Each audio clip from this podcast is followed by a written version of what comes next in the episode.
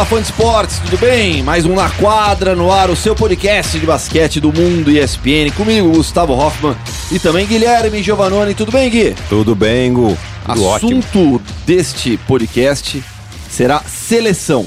Seleção brasileira masculina e seleção brasileira feminina. Para isso, teremos também dois convidados especiais: Bruno Savinani, técnico do Corinthians e assistente técnico do Alexander Petrovic na seleção masculina, e o grande José Neto, parceiro, amigo, gente boa demais, uma grande cabeça do basquete brasileiro, que você conhece tão bem, meu Muito caro bem. Giovanoni, e que é o técnico da seleção feminina que assumiu o desafio da transição do masculino para o feminino neste, no, neste ano, não, no ano passado. Sim. Já mudou o ano, Gustavo. Em 2019 e vai participar aqui conosco também. Gui, seleção masculina. Quantos anos de seleção masculina principal? Você falou outro dia aqui 16. já. 16. 16. Tá. Quando você se despediu da seleção? Foi na, na Olimpíada do Rio. Na Olimpíada do Rio, né? Aí Isso. depois você já não jogou. Não, aí já, já era. Vamos lá. Alemanha, Rússia e México no grupo A. Tunísia, Croácia e Brasil no grupo B. Sede em Split, na Croácia. Os dois primeiros colocados avançam. E aí você tem um cruzamento de primeiro de um com o segundo do outro para decidirem a vaga. Tudo isso em Split, na Croácia. Alexander Petrovic conhece muito bem o local. É, a gente começa por aí já. Né? Porque ele falou que o único lugar que ele não queria jogar era em Split, na Croácia. Não, ele disse Belgrado. Ele disse Belgrado. Belgrado? não- é, não, ele disse que ele não queria Belgrado. Ele não queria jogar na Sérvia. Ah, porque sabe tá. do, do, do desafio que é jogar na Sérvia. Split ele não tinha dito, não. Ele disse Belgrado. Que, quer ver, cadê aqui? A, a cha- a chave de Belgrado ficou com a República Dominicana, Nova Zelândia e a Sérvia, Porto Rico, Itália e Senegal. Deixa eu passar os outros grupos então também já. Em Kaunas, na Lituânia, Lituânia, Coreia do Sul, Venezuela em um grupo, Polônia, Eslovênia e Angola no outro, e em Vitória, Grécia, que é no Canadá, Isso. Vitó- é, Grécia, China, Canadá, Uruguai, República Tcheca e Turquia. Ele não queria jogar em Belgrado, deve ser um horror jogar em Belgrado. Imagina. É, mas Split também não vai ser fácil, não. não, de maneira alguma. Porque Mas a ali- cidade é mais bonita. É, pois é, é verdade. Eu já fui pras duas. Legal.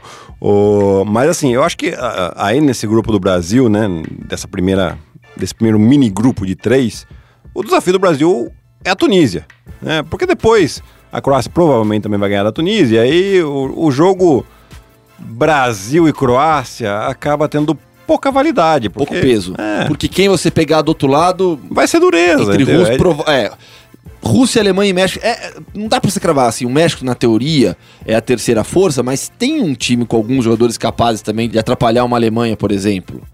Eu acho difícil. Você acha que também é difícil, Eu né? acho bem difícil. Deve né? você pega, Alemanha, Você pega a Alemanha ali com, com o Schroeder, com o Maxi Kleber, né? É difícil, né? Imaginar, mas.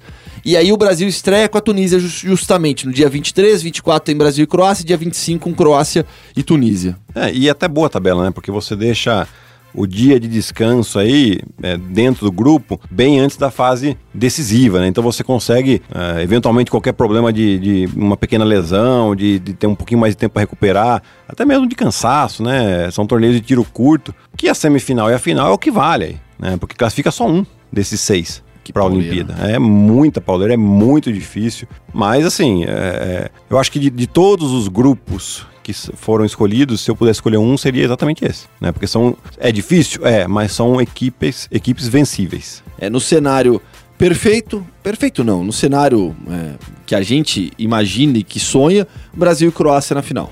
É, talvez não, né? talvez até um Brasil e Rússia, um Brasil e Alemanha. Mas que- a que- Croácia é o time mais forte desse grupo. que- Eu acho que desses sim, dois né? Mas grupos, é, é, eles também vão ter uma pedreira na semifinal, assim como o Brasil. Com certeza. né? Então, é aquela coisa, torneio de tiro curto. Pode acontecer, você não sabe. Às vezes o, o Bogdanovic não tá no dia. Como esteve contra o Como Brasil na esteve. Olimpíada, Ah, né? nem Você me lembra, fala. né? Que inferno aquele dia, caiu É. tudo dele. Exatamente. Né?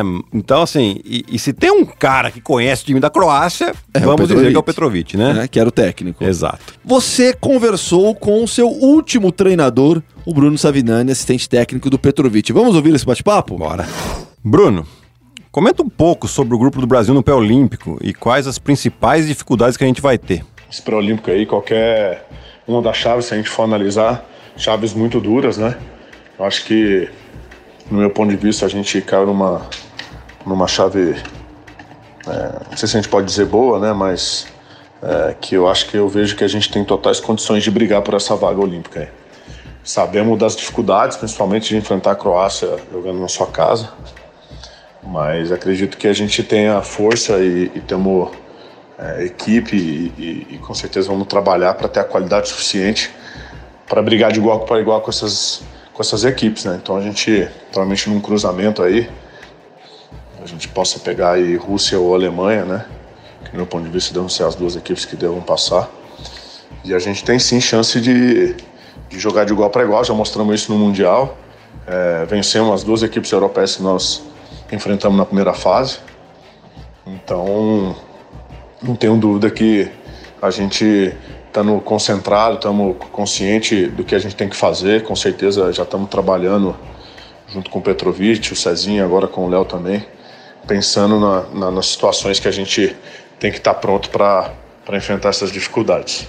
A seleção, a meu ver, teve um bom desempenho no último Mundial, conquistando principalmente uma grande vitória contra a Grécia. Quais foram aí as lições aprendidas depois de, ser, de ter sido criada uma expectativa tão grande e aí a gente não conseguiu entrar entre os oito primeiros? Acho que a gente desempenhou um, um bom Mundial, sim. É, principalmente o que a gente apresentou como basquete jogado, né, que eu acho que é o mais importante é, sobretudo na primeira fase, né, quando a gente conseguiu vencer nossos três adversários, é, sendo dois europeus, duas equipes fortes, com o Montenegro e depois a Grécia. Né? E sem dúvida alguma a gente aprendeu bastante. Acho que foi importante, né? Acho que alguns jogadores jovens que não tinham é, tido oportunidade ou, ou, ou, até mesmo pela idade, né? chegaram ao seu primeiro Mundial e sem dúvida alguma vão estar muito mais pronto, muito mais preparado para esse pré-olímpico, né? Então, caso do Didi, do Iago, do Bruno Caboclo, que eram peças importantes para nós, foram peças importantes e serão, né, para o futuro da seleção. Então, sem dúvida alguma, acho que ensinou bastante para a gente, para eles também, né?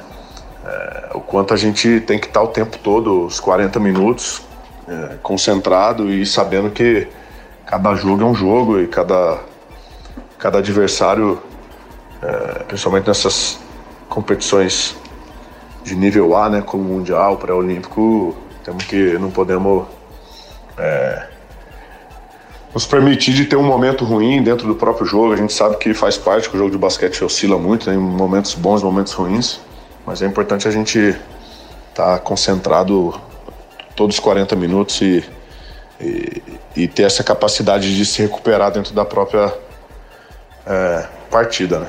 Acho que o principal é isso, no meu ponto de vista. A convivência com Petrovic, né, que é um cara é, todo mundo fala super bem aí dele, né? O que ela tem acrescentado pessoal e profissionalmente para você? É, a convivência com o Petrovic, sem dúvida alguma, tem me acrescentado bastante, bastante nas, nos dois pontos, né? Que você citou aí no pessoal, é, principalmente porque é um cara muito vivido, muito experimentado né, de vida, né? É um cara que passou por guerra já no seu país, situações que a gente só escuta, só ou lê, assiste filmes, né? E você ter a oportunidade de conviver com um cara como esse, você, você percebe em pequenos detalhes, em pequenas conversas, realmente o conhecimento e, a, e, e, e, o quanto essas situações fazem o, o do Petrovic um, um, cara mais especial ainda, né? Falando fora da, do âmbito da, do basquete. E, no, e profissionalmente também, né? Porque tudo isso que eu falei dele pessoalmente, obviamente ele leva para dentro do âmbito profissional e tem bastante habilidade, bastante capacidade, além de tudo que ele sabe de basquete, tudo que ele tem de experiência como jogador e como técnico, né? Tendo disputado aí todas as principais competições do mundo, né? Olimpíadas, Mundial, é, pré-olímpicos, como jogador, como técnico. Então, sem dúvida alguma, isso tem me acrescentado bastante na, na forma de conduzir, na forma de entender é, as situações, as tomadas de decisões e, sem dúvida alguma, me sinto hoje um profissional melhor também muito em relação a, a ter essa oportunidade de estar convivendo e trabalhando com ele. Para a gente fechar então, Gui, para esse, essa, essa última fase antes da Olimpíada, se tudo der certo, o Brasil avança. Montagem de grupo. Tem que chamar os veteranos, tem que chamar o- o- os pesos pesados do Brasil, né? Olha, eu acho que, como já chamou para o Mundial, Exato. eu acho que agora não tem muito para onde correr. Porque você vai colocar os meninos num torneio desse? Não houve uma renovação ainda. Não, se, se você pega ah, o Mundial e, e- e faz um time mais experimentado, você já está dando eh, experiência para esse time, e aí sim talvez você possa usar. Mas você não fez isso. Então, então mantenha essa estratégia. Ah, mas vão estar um ano mais. Não importa. Jogaram bem. Mesmo os veteranos jogaram bem. O Anderson Sim. jogou bem, o Alex jogou bem, o Leandro jogou bem, o Marquinhos jogou bem. Eh, então, agora, agora você vai. Pra E- garantir a vaga. é, porque de- depois, se conseguir ou não conseguir, o ciclo olímpico acaba. Sim. E aí você pode começar uma renovação completa. O que é bem necessário também. Exatamente, né? Então agora você não tem muito pra onde correr. Você tem que chamar os caras. É, ao, meu ver, a única preocupação é, é um pouco é do Anderson, né? Que ainda é, continua treinando. É, con- consegui conversar com ele um pouquinho e tal, tá, tá treinando lá em Cleveland. Mas tá treinando sozinho, né? Então a gente espera que ele possa, é, eventualmente, aí até um time de NBA mesmo, que precise de um, de um cara na posição dele. Quem sabe aí pra reta final não consegue. Enfim, a gente fica na torcida aqui pra isso. Por ele e pela seleção. Também. Porque a gente precisa de um cara importante como ele é em ritmo. Né? Já que, eh, infelizmente, o Cristiano Felício hum, tá, tá tendo pouco espaço, o Raulzinho tá tendo pouco espaço. A gente precisa dos nossos principais jogadores eh, em forma, em, em forma que eu digo assim, não é ah, os caras vão chegar fora de forma, não, longe disso. Em forma que eu digo em ritmo de jogo, Ritmo de jogo, né? eh, pronto para um desafio tão importante quanto esse. Esperançoso? Opa, sempre. Com a seleção a gente sempre fica esperançoso, cara. E, e, e de verdade, assim, ah, se você cair num grupo com a Sérvia pra jogar em Belgrado, você ia estar um pouquinho mais desanimado. Ou até mesmo em Kaunas contra a Lituânia. Mas contra a Croácia, beleza, é um time forte pra caramba, pelo amor de Deus. Mas, cara, é factível. Dá pra passar, dá pra Dá pra jogar. passar, dá pra jogar. Tomara, tomara que, que aconteça mais uma classificação para os Jogos Olímpicos. Vamos sair do basquete masculino agora, Gui. Tem muito tempo ainda, claro, até essa fase final, antes da Olimpíada.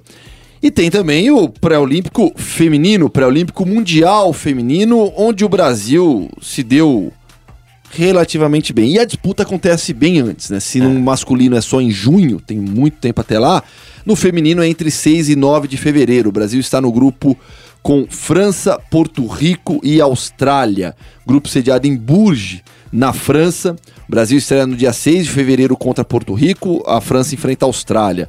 Na segunda rodada, no dia 8, Austrália e Porto Rico, Brasil e França. E aí no dia 9, Brasil e Austrália, França e Porto Rico. Três jogos em quatro dias. Você enfrentou muito muita situação assim, né? Sim, é, geralmente os torneios FIBA, né, eles ah, são sempre muito jogos seguidos, né? Eu lembro ah, quando a gente conquistou aquele, a, a vaga olímpica em 2011 lá em, em Mar del Plata, a gente fez 11 jogos em 13 dias. E como é que fica a recuperação? Não fica.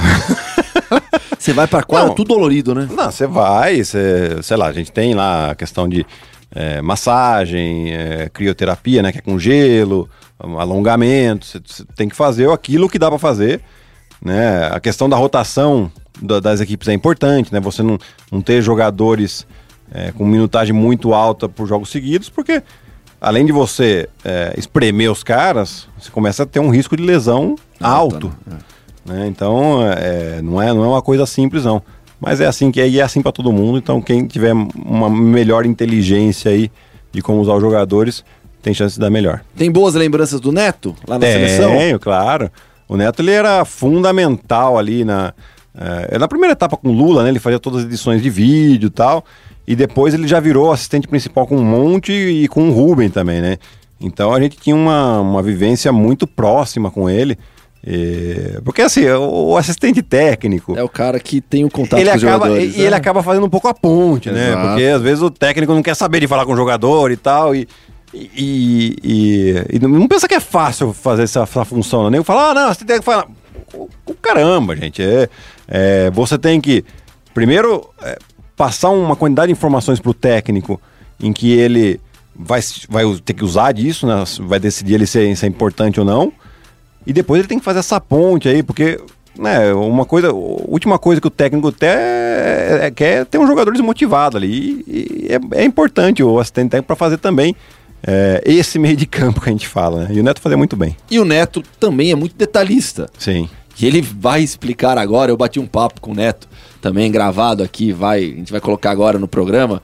Ele explicou muito bem todo o caminho da seleção brasileira, tudo que vai acontecer em 2020 até a Olimpíada, até primeiro até o pré-olímpico, tomara que até a Olimpíada, falou sobre os adversários. Então, com vocês, José Neto, multicampeão com o Flamengo no NBB, campeão mundial também com o Flamengo. Agora com vocês, José Neto, falando um pouco sobre seleção brasileira feminina.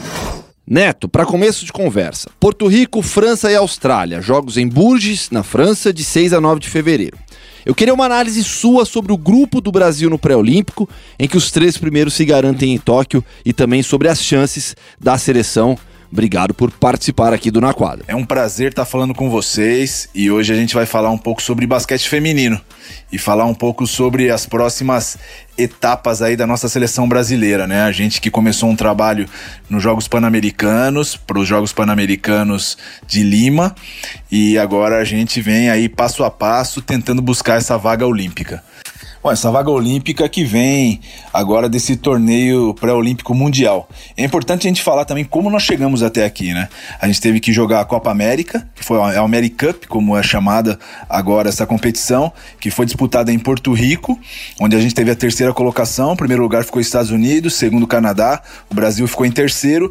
A gente garantiu uma vaga então para o pré-olímpico das Américas, aonde num grupo com Estados Unidos, Argentina e Colômbia é, nós disputamos é, uma vaga só, porque os Estados Unidos já estava classificado, e a gente jogou esse torneio em Bahia Blanca, onde a gente conseguiu a classificação então para jogar agora o pré-olímpico mundial. Esse pré-olímpico mundial é onde realmente saem as 12 equipes para competir é, nos Jogos Olímpicos em Tóquio. E a gente tem um desafio importante. Nós vamos buscar essa vaga olímpica jogando na França, em Burges, onde a gente vai ter o primeiro adversário Porto Rico, depois a gente joga com a França e depois com a Austrália. Falar um pouquinho sobre cada um desses adversários, começando aí por Porto Rico, que é um conhecido nosso já, assim como nós conhecemos bem essa equipe, eles também nos conhecem.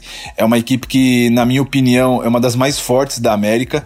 A gente realmente conseguiu surpreender é, essa equipe tanto nos Jogos Pan-Americanos como na Copa América, né, na AmeriCup mas eu acredito que é uma equipe que tem muito talento, jogadoras que jogam muito bem, já estão jogando juntas há muito tempo, um técnico muito bom, um técnico que sabe realmente controlar muito bem as ações das meninas, ou seja, é, conhece muito bem o que cada uma pode dar para a equipe, joga muito bem coletivamente, então é um desafio muito duro que a gente tem de enfrentar essa equipe é, de Porto Rico. Uma equipe que joga muito rápido, em transição, é, gosta de. Como é o jogo mesmo de Porto Rico, né? Gosta de chegar jogando, tem um poder ofensivo muito grande, principalmente nas bolas de fora, nas bolas de três pontos. E então é um, uma equipe que a gente tem que tomar todo cuidado aí, que é uma equipe que tem um poderio ofensivo muito grande. Depois do segundo jogo a gente joga com a França. A França é atual vice-campeã europeia, perdeu a final aí do Eurobasket, né? Que foi a classificação para que pudesse estar também nesse pré-olímpico mundial perdeu para a Espanha. É, jogou muito bem essa competição. É uma equipe que também joga muito bem. É, com a bola na mão e jogando muito taticamente, tem muita versatilidade. As jogadoras têm um poderio físico muito grande, então a gente tem um desafio muito grande pela frente. Apesar de já estar jogando há muito tempo junto, é, é uma equipe que consegue tirar muito do seu talento individual. É, joga muito bem, tem jogadoras que jogam na posição exterior, né, de 3, 2, que jogam muito bem também próximo à cesta, né, de costas para o cesto. Então a gente vai ter que fazer uma defesa também muito boa para neutralizar essas ações.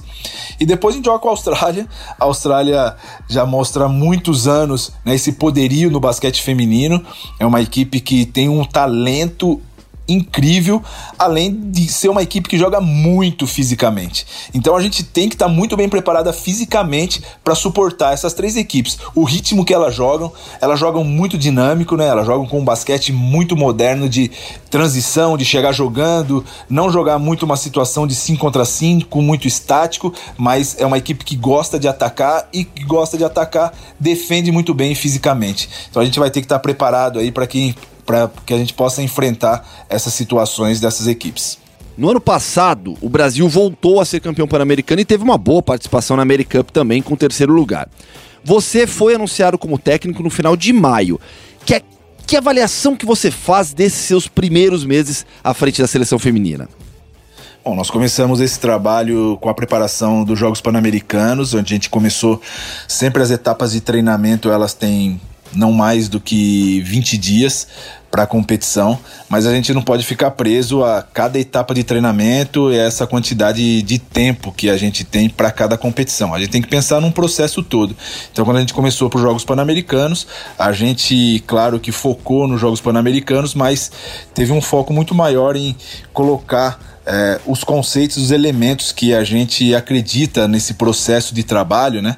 Na toda a, proposta de trabalho, né, a metodologia que a gente usa para que ela possa ir agregando etapa a etapa. Então a gente não vai ter só 15 dias de um treinamento, a gente vai ter 15 dias de um primeiro treinamento, depois para uma próxima competição a gente agrega esses 15 dias a mais outros 15 dias que a gente tem e a competição também ajuda na evolução da equipe. Então, alguns meses atrás, quando a gente começou é, esse trabalho para os Jogos Pan-Americanos, a gente sabia que a gente precisava evoluir é, etapa a etapa e eu acredito que a equipe teve uma resposta muito positiva.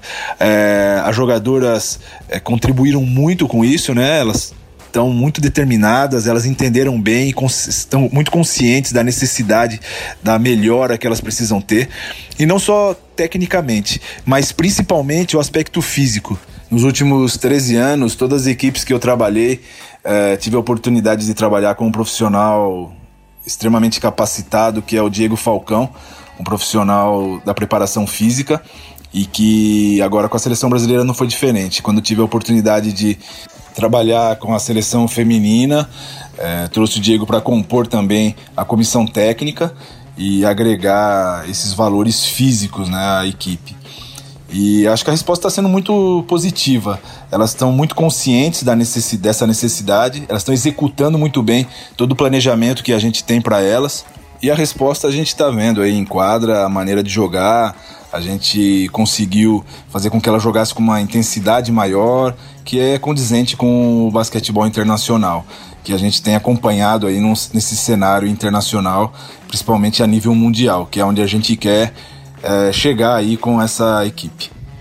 Por fim, como foi o processo de transição para você, Neto, também para o Diego Falcão, é, do basquete masculino para o feminino na parte tática, técnica e física? Além, claro, da questão de montagem de treinos, por exemplo. Esse processo de transição, acho que a gente ainda está tá fazendo parte dele, né? Acho que esse processo, a gente está nesse processo ainda de transição. É, dia a dia de treino, competição a competição, a gente vem se adaptando mais, a gente vem conhecendo um pouco mais esse mundo aí do basquete feminino. É, tanto para mim quanto para o Diego, a gente tinha uma experiência importante no cenário masculino. E a gente trouxe, lógico, que algumas coisas daquilo que a gente viu, principalmente de, de treinamento, né, de proposta de treino, de condução do treinamento, a gente trouxe sim da, da nossa experiência, que era com o masculino, agora a gente conseguiu implementar no feminino e que está dando bastante resultado. É, e o resultado, quando eu digo, não é só de ganhar ou perder, mas é o resultado de evolução da equipe.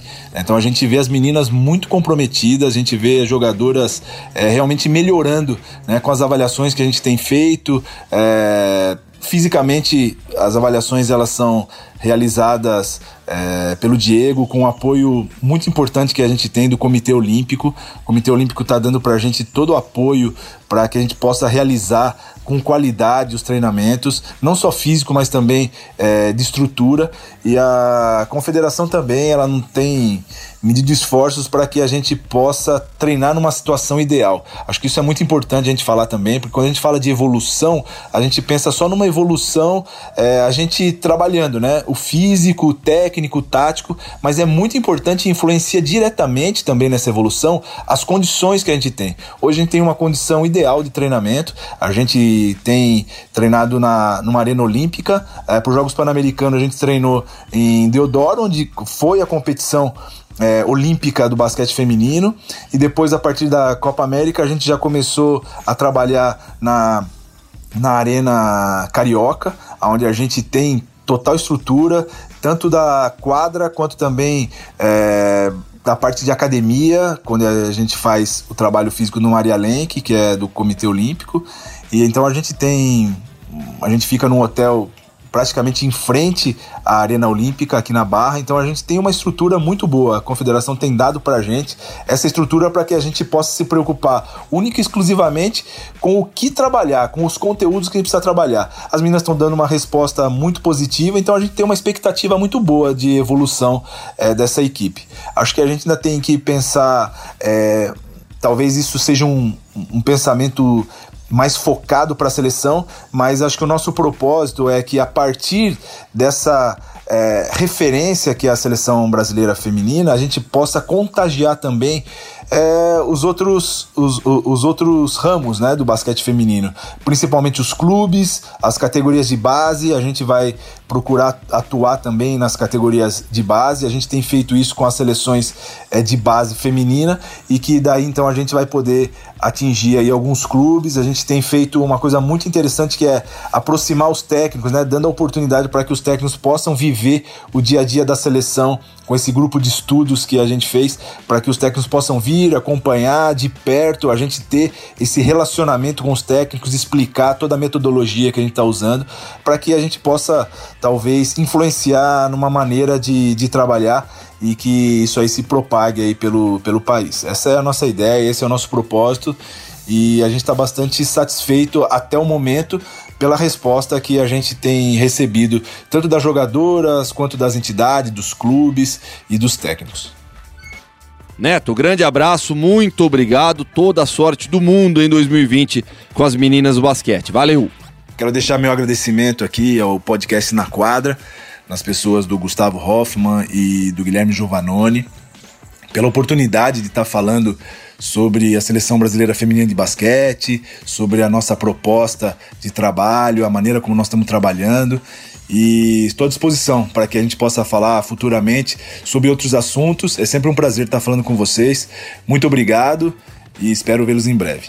É isso aí. Toda a sorte do mundo pro Neto, né? Pro Neto, pras meninas, pros meninos, pro Petrovic, pra todo mundo. A, a, nossa torcida vai ser enorme. É, para quem. É, pra, pra para o pessoal entender por que, que a gente torce tanto. Lógico que é a seleção brasileira, mas quanto mais sucesso o basquete brasileiro tem, mais emprego a gente tem, Gustavo. Também, isso é importante. E mais crianças vão gostar do basquete, mais pessoas vão se interessar pelo basquete. Tudo isso faz bem demais. Toda a sorte do mundo, então, para as duas seleções brasileiras. A gente volta na semana que vem, certo, Gui? Valeu, Gu. Até semana que vem. Valeu, galera. Grande abraço. Fiquem com Na Quadra, sempre por aqui no, no Spotify, no site da ESPN Procurem lá na quadra ESPN. Espalhem, contem para os amigos, espalhem a notícia. Valeu, até semana que vem.